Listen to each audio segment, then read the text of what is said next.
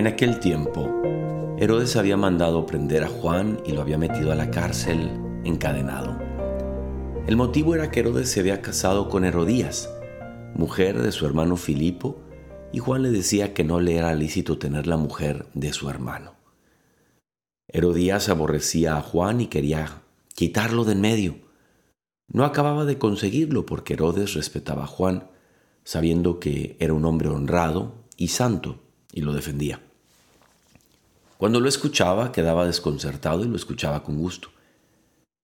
La ocasión llegó cuando Herodes por su cumpleaños dio un banquete a sus magnates, a sus oficiales y a la gente principal de Galilea. La hija de Herodías entró y danzó, gustando mucho a Herodes y a los convidados. El rey le dijo a la joven, pídeme lo que quieras, que te lo doy. Y le juró, te daré lo que me pidas, aunque sea la mitad de mi reino. Ella salió a preguntarle a su madre, ¿qué le pido? La madre le contestó, la cabeza de Juan el Bautista. Entró ella enseguida a toda prisa, se acercó al rey y le pidió, quiero que ahora mismo me des en una bandeja la cabeza de Juan el Bautista.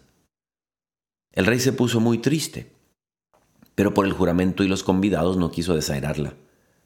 Enseguida le mandó a un verdugo que trajese la cabeza de Juan. Fue, lo decapitó en la cárcel, trajo la cabeza en una bandeja y se la entregó a la joven. La joven se la entregó a su madre. Al enterarse sus discípulos, fueron a recoger el cadáver y lo enterraron. Hola amigo y amiga, ¿cómo estás? Tengo la impresión de que hace muy poco apareció este Evangelio y me tocó a mí también pero como hemos dicho muchas veces, el Evangelio es siempre antiguo y siempre nuevo, y siempre me puede decir algo nuevo. Sabes, hay alguna, hay un, un elemento en nosotros, una facultad que tiene cada hombre y mujer, que nos distingue de manera abismal del resto de las criaturas. Es algo que nos permite decidir por el amor. Es algo que nos permite darnos sin tomar. Ser un don, ser un regalo. Y es algo que nos permite vivir en, y perdonen esta palabra que hoy en día no es muy famosa, más bien no es muy deseada, en obediencia. Pero, ¿sabes cómo la hacemos bella?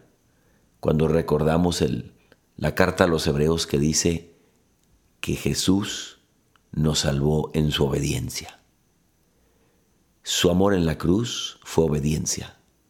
Su paciencia ante los que lo golpearon fue obediencia.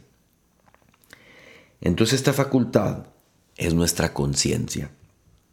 ¿Cómo se define? ¿Cómo la encontramos en el catecismo de la Iglesia Católica? ¿Qué es?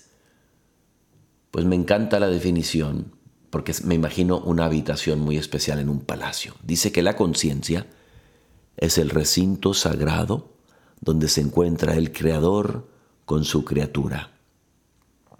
La conciencia, amigo y amiga, es ese lugar donde nuestro instrumento musical está bien afinado o está desafinado. Es ese lugar y otra vez vuelvo con la analogía del instrumento, como si hubiera un instrumento que cuando obramos bien, cuando tocamos muy bien ese instrumento, ese violín, este se afina más. Pero si lo tocamos mal, se desafina y se va oscureciendo y se va perdiendo. Se forma y se deforma. Y no cabe duda que tú y yo hemos encontrado a gente y tú y yo estamos en algún lugar entre el total blanco y el total negro, gente que no detecta el mal cuando lo ve o lo realiza. Gente que ya se volvió mitómana, por ejemplo. Todo lo que dice es mentira y ya como que no puede ni controlarse. Tiene que inventar un cuento por ahí. Se deforma la conciencia cuando en mis miradas del sexo opuesto las miro todas y ni cuenta me doy que estoy cosificando a la otra persona y me hago daño a mí mismo, a mí misma. Es cuando no nos damos cuenta que en lo oculto, donde nadie nos ve, donde estamos solos con nosotros mismos, en nuestro trabajo, habitación, relación, eh, con, con, algún objeto, con, en un hobby, cuando las personas no nos ven, tantas situaciones en las que ahí o afino mi instrumento o deformo mi instrumento.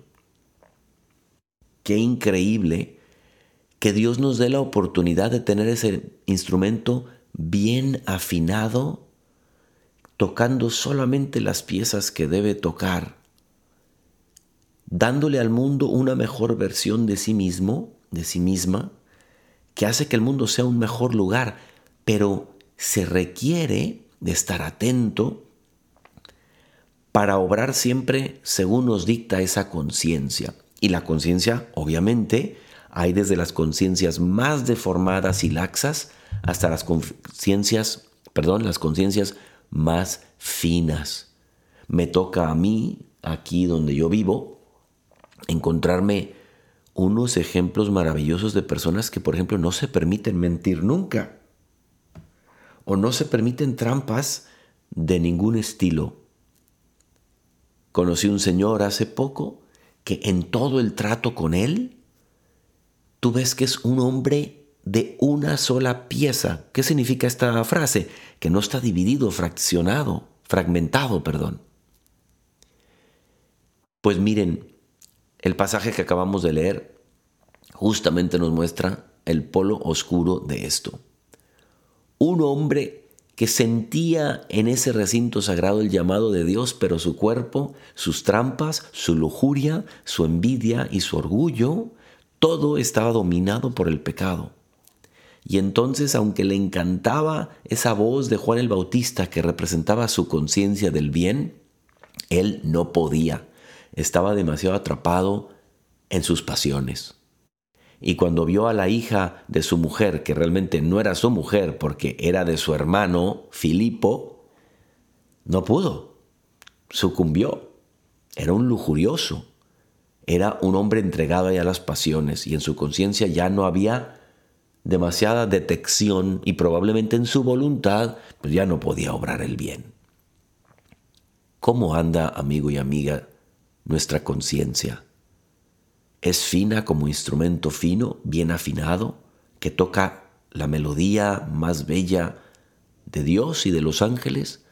¿O es una conciencia que constantemente está con las zancadillas. Y aquí me voy a dirigir de manera un poquito especial a mis compatriotas los mexicanos. Tan tramposillos somos. Me decía hace poco un prefecto de disciplina de un colegio en Estados Unidos, decía, ¿por qué ustedes los mexicanos nada más están viendo cómo romper la regla? Eso es muy humano, es de todos, pero nosotros los mexicanos me puedo meter con nosotros por, porque soy uno de ellos. Pero si no eres mexicano, también puedes caer en ello. Querido amigo y amiga, yo soy el Padre Jorge Obregón.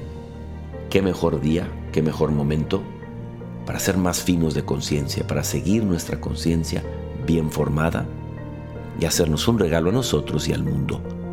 A mí me encuentras en Instagram en J G. Y si este podcast crees que le puede servir a alguien, compártelo. Dios te bendiga.